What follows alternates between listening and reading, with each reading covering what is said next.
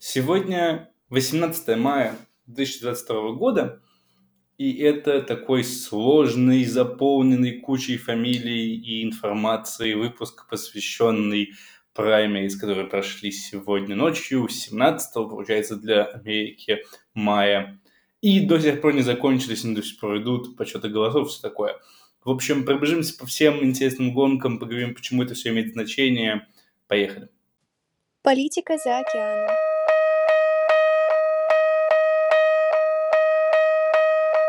Политика за океаном. Подкаст. Для начала самое важное это то, что я должен прорекламировать свой гайд по политике в США, если вы его еще не читали. Ну, не про всей политики, он по э, выборам, потому что я думаю, что по всей политике это вообще нереально. Это нужно не гайд, это нужно там курс делать. Очень надеюсь, что однажды я его сделаю. Э, он может быть платный где-нибудь в интернете, а может быть будет в высшей школе экономики или где-нибудь еще. Как бог даст. Вот. Но гайд по, э, эм, по выборам, которые будут проходить в, на eBay, который уже проходит сейчас в рамках Primaries, он уже доступен, он есть в Телеграфе, он пока не полный, он э, рассчитан только на вот Primaries, которые прошли. Естественно, он будет заполняться каждую неделю, потому что Primaries будут идти каждую неделю, и уже а, ну, к выходным, наверное, завтра и послезавтра появятся новые статьи, посвященные э, выборам, которые пройдут в Алабаме, пройдут в Арканзасе и в Техасе на следующей неделе. Много интересного. А, Джорджия, Джорджия. На следующей, да, только на следующей неделе. Так что много интересного, много того, на что стоит обратить внимание. А сейчас к самому интересному из того, что уже прошло. А, окей, начнем в Пенсильвании. Это было самое странное, и она не, не была, она еще есть, она никуда не делась, она продолжается до сих пор. Самая странная гонка, которую я в своем гайде обозвал словом «бардак».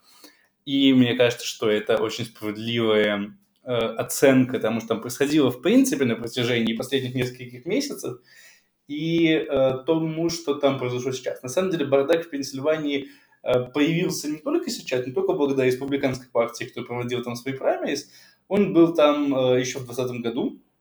Это была норма вообще, если вы следили за выборами президента США 2020 года, то вы помните, скорее всего, что результаты проходили очень долго. Но ни в одном штате не проходили так долго, как в Пенсильвании. Это был особый бардак, потому что э, масса ошибок людей, кто занимается подсчетами голосов, масса ошибок людей, кто занимается составлением бюллетеней, не выставлением галочек, естественно, а процедурой с печатанием бюллетеней. И, естественно, огромные проблемы с подсчетом э, бюллетеней, которые были присланы по почте, с ранним голосованием и так далее. Это все, ну, Пенсильвания такой идеальный пример того, как не надо делать, но, к сожалению, прошло два года, и все это происходит снова, и все это будет происходить снова в, э, на ЕБЕ, потому что ну, не стоит этому удивляться. В ноябре, естественно, будет вот гонка за Сенат, гонка за губернаторское кресло. Все это буду я освещать в рамках политики за океаном, возможно, не только э, в рамках там подкаста или текста, возможно, большие планы там сделать стрим, например, ночной. А, я думаю, что это тоже очень реально будет сделать, но а, результатов, скорее всего, не будет даже тогда. Но не результатов праймерис. Результаты праймерис, в принципе, какие-то есть. А, смотрите, ситуация следующая.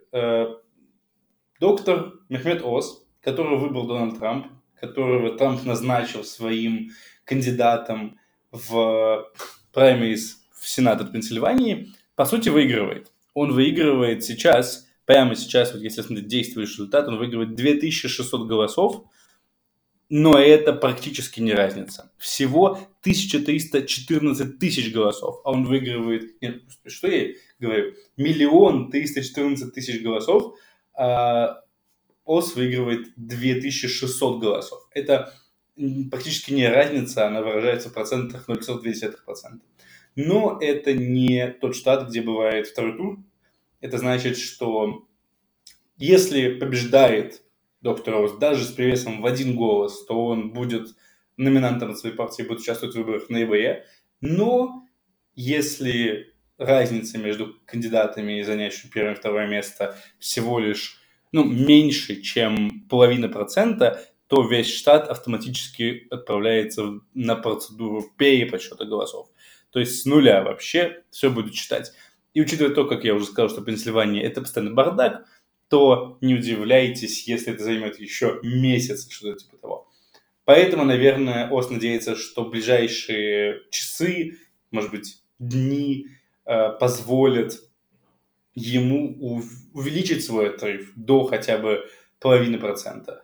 Но пока что нет ощущения, что это может произойти, потому что есть много голосов, которые будут приходить именно по почте. То есть они уже пришли по почте, их просто не подсчитали, потому что они, э, они реально, они должны были начать считать вчера, но некоторые округа не начали считать до сегодня. То есть это около трех часов дня по нашему времени должны были начать считать сегодня. Э, ну, по правилам уже округа, а не штата.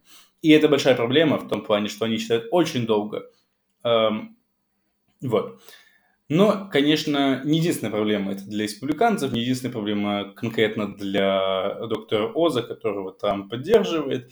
Э, наверное, главной проблемой стала Кэти Барнетт, по которой я писал достаточно хвалебные отзывы в гайде, который вы можете еще прочесть. История в том, что Барнетт действительно провела самую правую кампанию, которую можно было себе представить.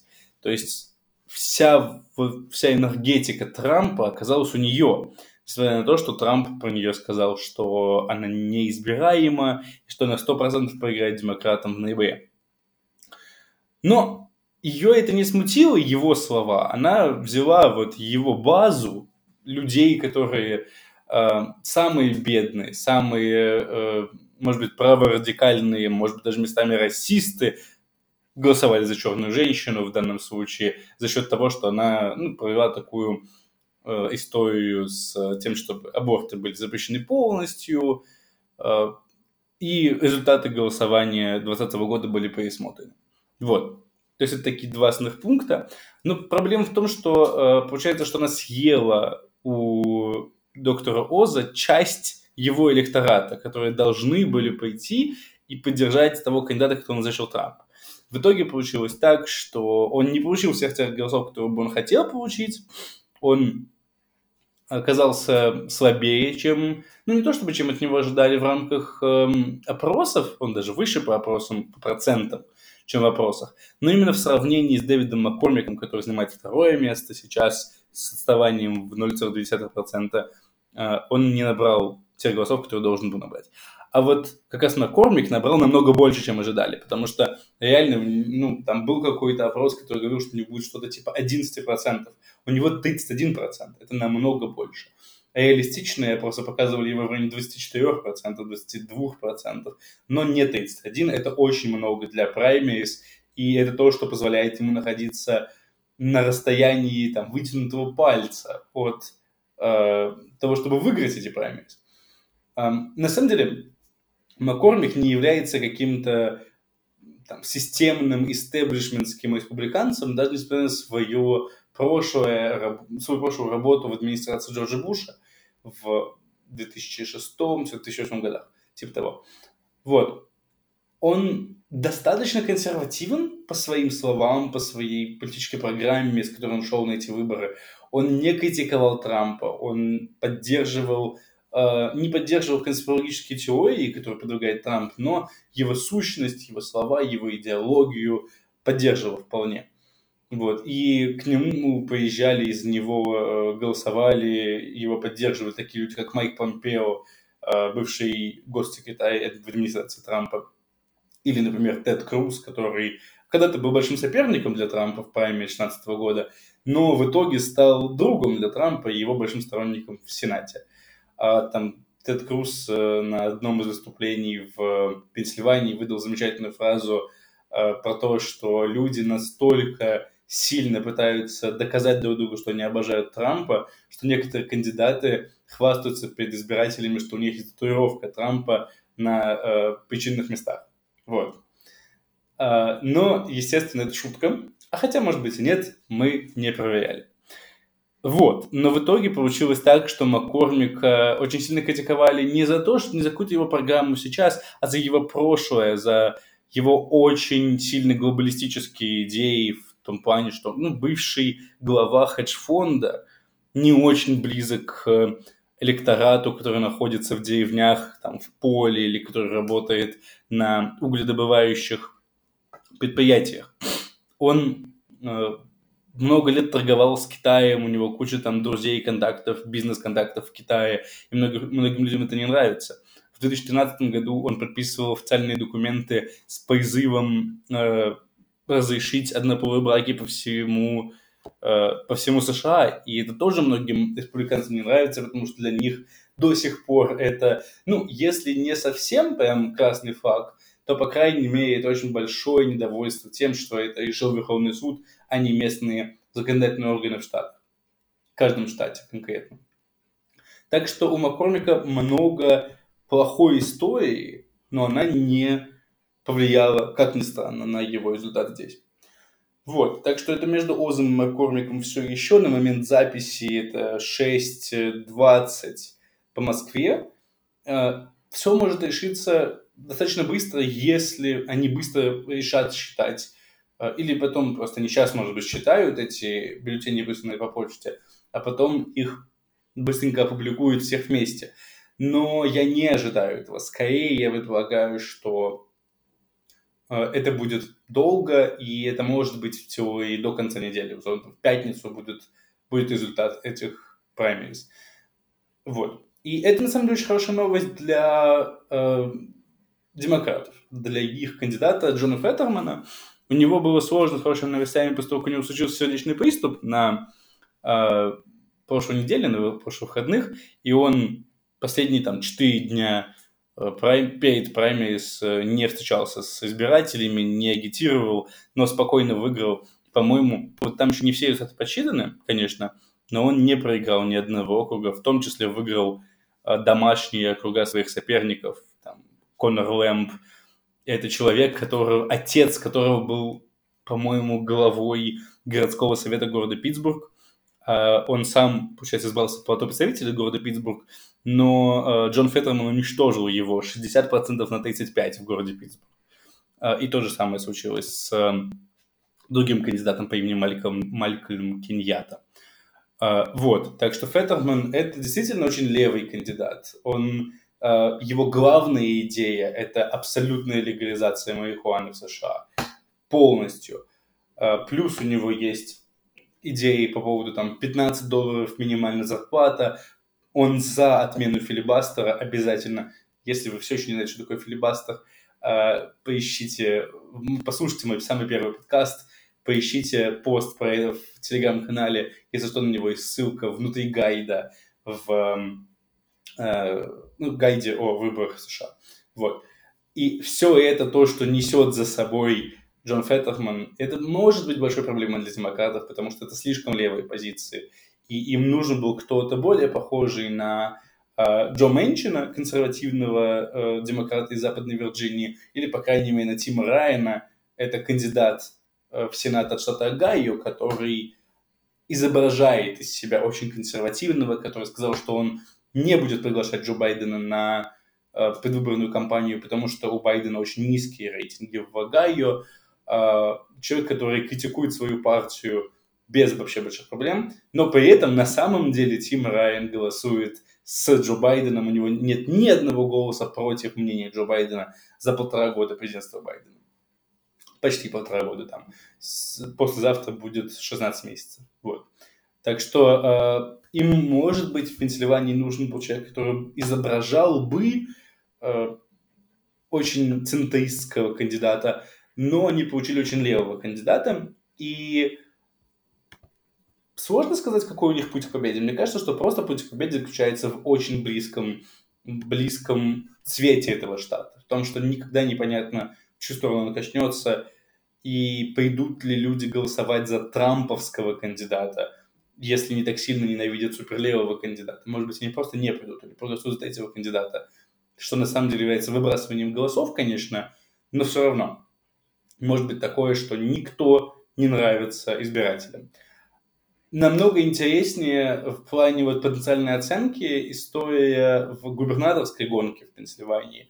Это по итогам праймерис э, Джош Шапира, который был генеральным прокурором штата, и он демократ, соответственно, он без проблем, он, у него не было даже соперников в праймерис.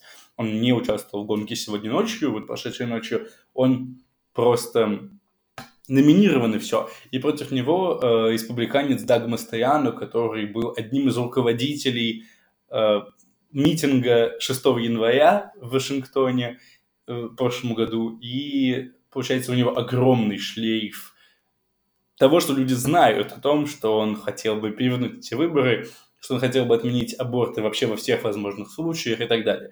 То есть он супер консервативен, и, э, но при этом мы получаем суперконсервативного кандидата в очень республиканский год, скорее всего, потому что это midterm elections, значит, э, республиканцам будет проще. Вопрос, насколько этот суперконсервативный человек оттолкнет от себя таких центристских жителей Пенсильвании.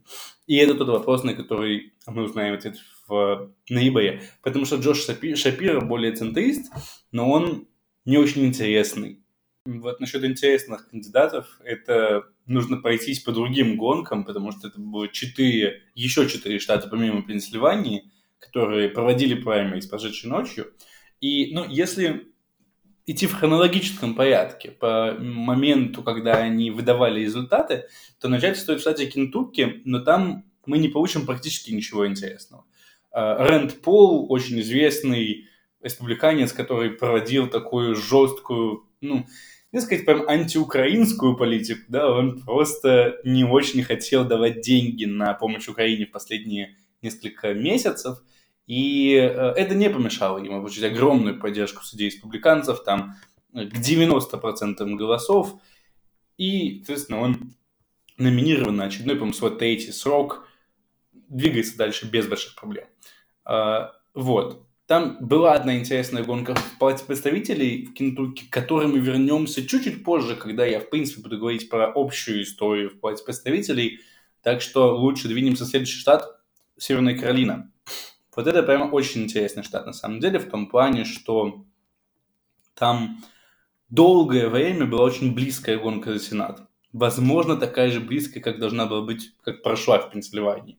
Но здесь она не оказалась такой на самом деле а, очень центристский бывший губернатор штата Пэт Макрои, который известен республиканцам, потому что он проиграл выборы в 2016 году, э, когда он шел на второй срок как губернатор.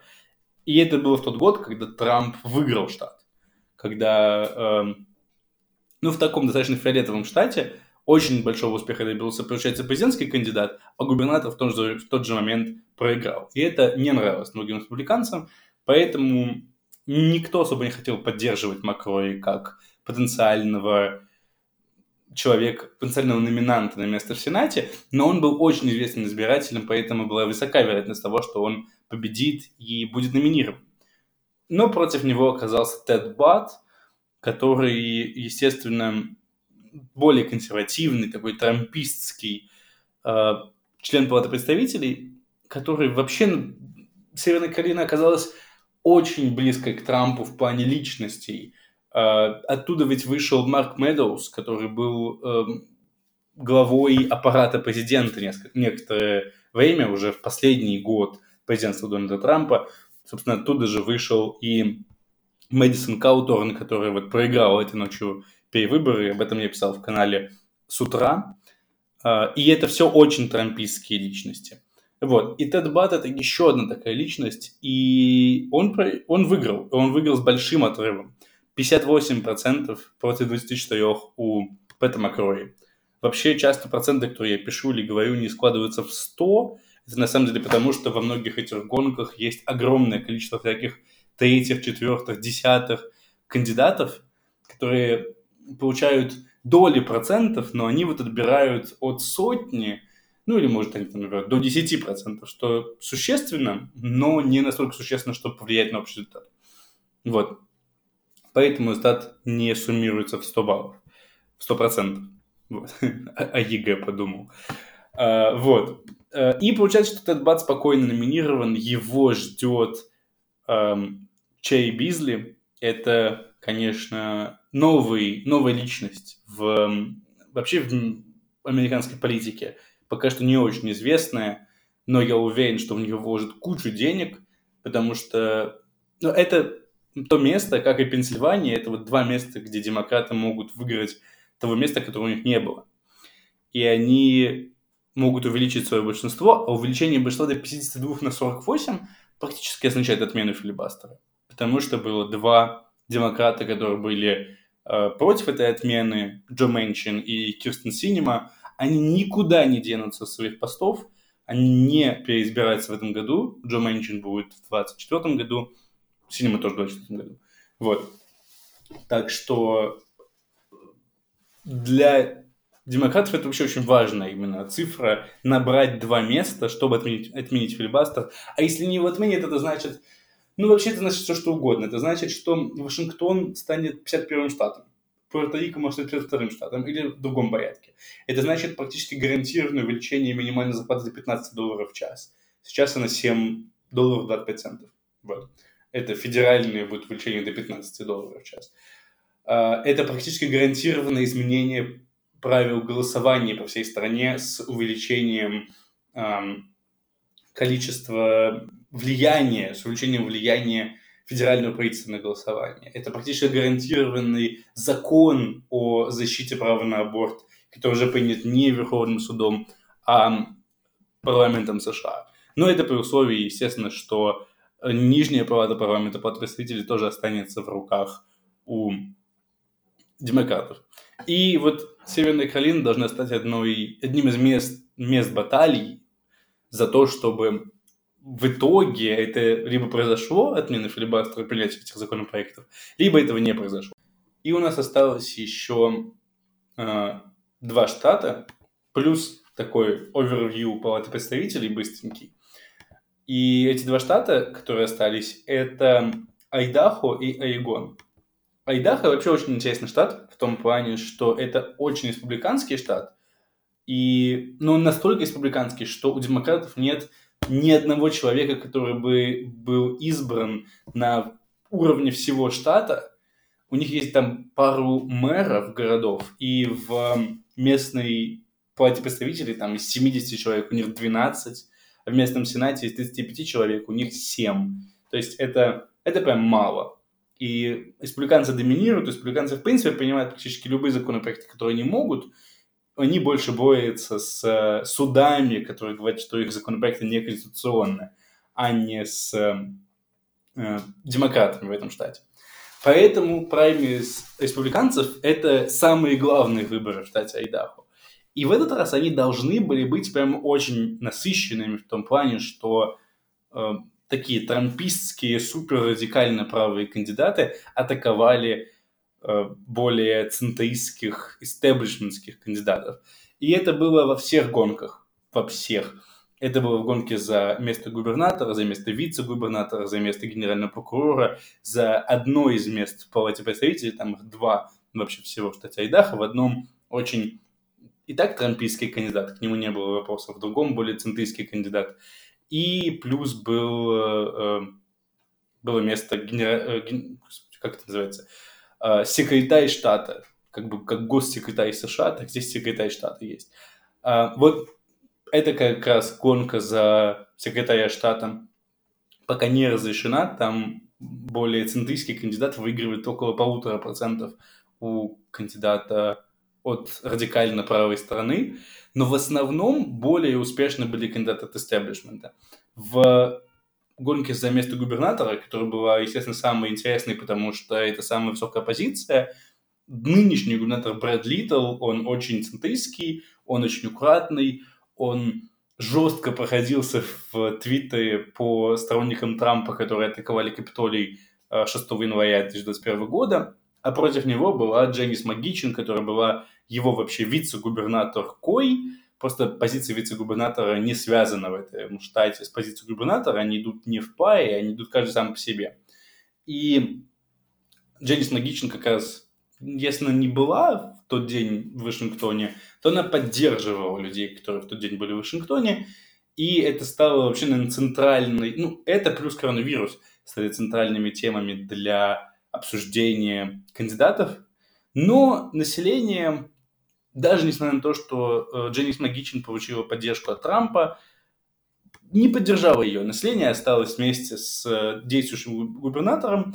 Он выиграл 52,8% голосов, но это в целом не так много для действующего кандидата. Это больше, чем половина, но это значит, что 40 э, с лишним процентов избирателей в его штате, которым он руководит, не очень-то его поддерживали, не очень-то были им довольны, ну или, по крайней мере, не хотели э, немного другого, другую сторону, более радикальную. Вот. Но Магичный оказался достаточно далеко, у него 32%, и еще миллион всяких кандидатов, которые получали менее серьезные проценты. Но в итоге победа за действующим губернатором. И то же самое, ну то есть гонке за вице-губернатора не было действующего кандидата, потому что вице-губернатор действующий шел в губернаторы, но здесь были другие кандидаты и тоже небольшая победа э, центристских кандидатов. Только в гонке за позицию генерального прокурора э, действующий генеральный прокурор, который сидел в этой должности с 2002 года, он шел на шестой срок. Шестой. Это очень много. А, вообще во всех, наверное, ветвях власти в США, даже потому что это локально, очень локальная позиция. На шестой срок это много. Но он не дошел до этого срока, его э, в праймерис обходит э, бывший член Палаты представителей от этого штата, то есть человек, на, который уже был на высокой должности, который очень хорошо знает население, и поддержка Трампа для такого кандидата, она только, ну, скажем так, подтолкнула его за 50%, чтобы он выиграл гонку. Вот, несмотря на то, что население штата очень хорошо знало своего действующего генерального прокурора, отсидевшего 5 сроков. Вот. Ну, естественно, в должности, а не в тюрьме. Вот, так что штат Айдахо практически полностью сегодня оказался с центристами, но в одной гонке э, поддержка Трампа все-таки помогла более правому кандидату занять важную позицию и выиграть прямо и, скорее всего, гарантировать себе победу в ноябре.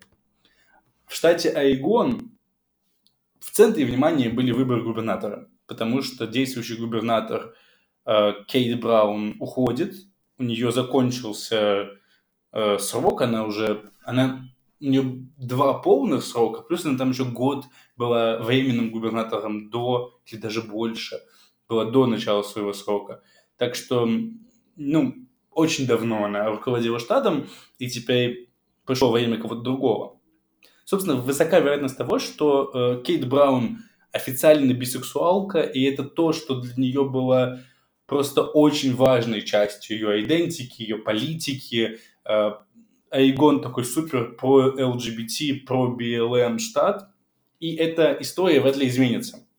В этой э, истории новое лицо, и это лицо зовут Тина Коток. Тина Коток была э, спикером парламента местного.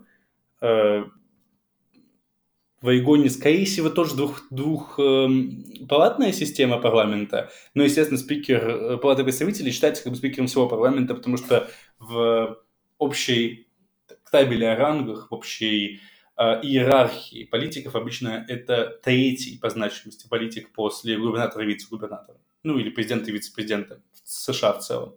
И Тина Котек, это уже там, она не бисексуалка, она, она полностью только с женщинами, э, и это продолжение как бы этой идеи, которую не то чтобы я педалирую, не то чтобы я обращаю внимание на это, это то, что они сами делают, они сами говорят про то, что это важно, про то, что это репрезентация, это их позиции, и в целом это то, что они продвигают, и с этим они идут на выборы. А республиканцы в данный момент не назвали того человека, который будет их кандидатом в губернаторы. Это, это важно, несмотря на то, что Орегон очень э, демократический штат, потому что там население кажется, что склоняется к тому, чтобы сделать эту гонку более сложной.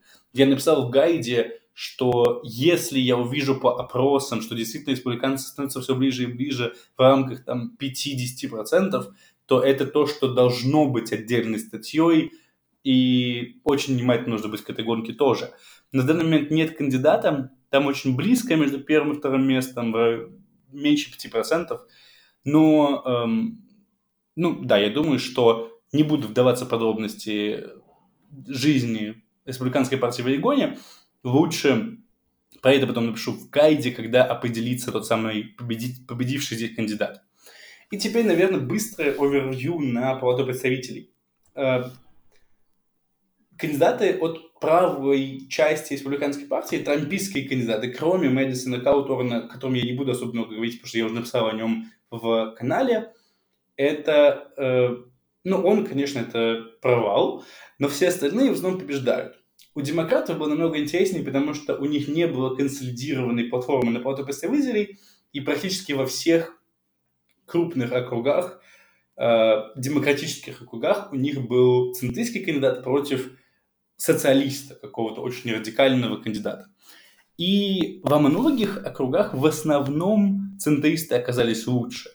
У них был в целом хороший день, особенно в Северной Каролине. Это можно увидеть, потому что там ну, большое внимание было, к, например, к одному из округов, которым, э, который считается таким округом фиолетовым по новой карте. Это в районе города Шепл-Хилл. И там было два кандидата. Выиграл в итоге центристский кандидат с э, приличными процентами за 60%.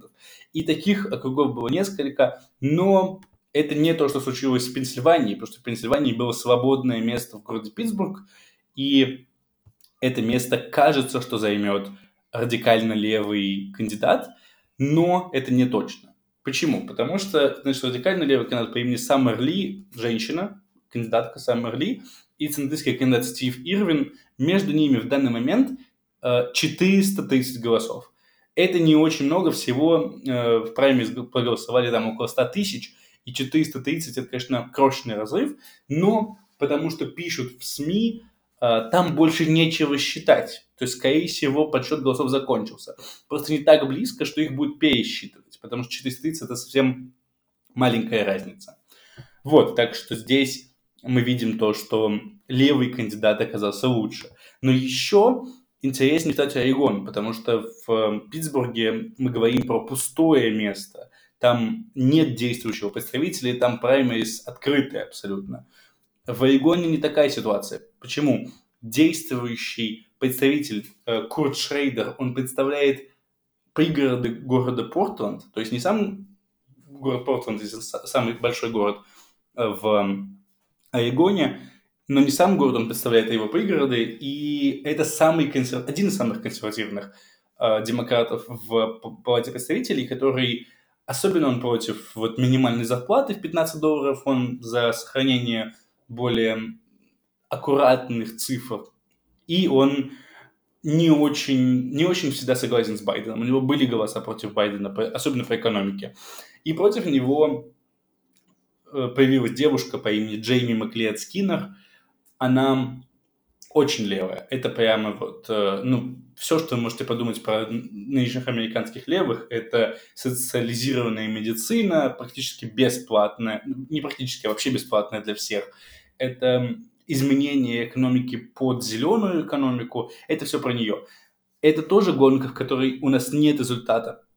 В данный момент она выигрывает у действующего представителя много. Она выигрывает 23% голосов. Но еще очень много голосов не подсчитано. Орегон – это штат, который... Ну, в случае с Пенсильванией я ругался на них, потому что это фиолетовый штат фиолетовый штат всегда очень ждут. Всегда люди следят, когда они там подсчитают, когда будут результаты. А Егон это не фиолетовый штат. В Егоне побеждают демократы, побеждают каждый раз. А Егон считает голоса месяц потом после выборов. Еще хуже, чем Пенсильвания. Просто никто за ними не следит, потому что все знают, кто выиграл. Там. И какой там будет процент, это уже для статистики.